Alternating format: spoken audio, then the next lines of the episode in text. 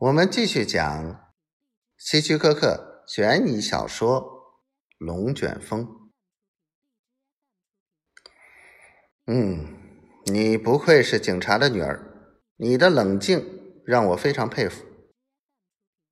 加洛克赞赏的说：“今天早上的那个女人就差远了，她的尖叫声几乎能让全世界都听见，所以。”我只好让他永远的闭嘴了。我尖叫也没有用，因为最近的邻居离这里也有三千米。凯伦尽可能让自己保持平静的语气。这时，乔尼已经把房间翻得乱七八糟，墙上的画被弄得东倒西歪。许多珍贵瓷器也都被打破了。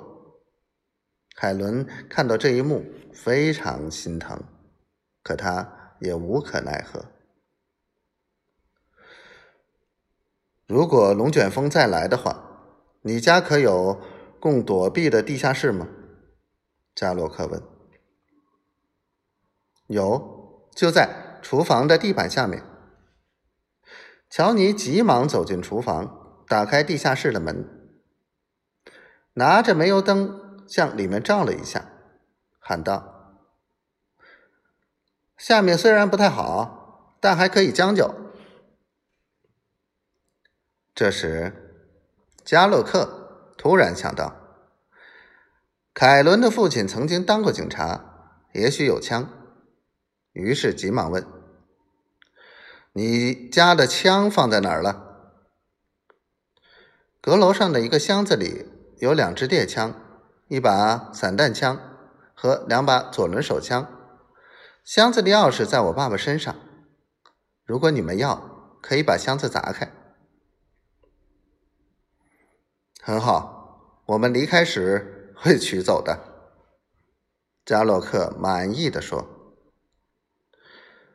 你们走的时候，如果遇到了龙卷风，要赶紧下车躲避。”否则，留在车里是很危险的。”凯伦关切地说。其实，他说这些话是为了转移加洛克的注意力，因为在他的房间里还有一把枪，他刚才没有提到。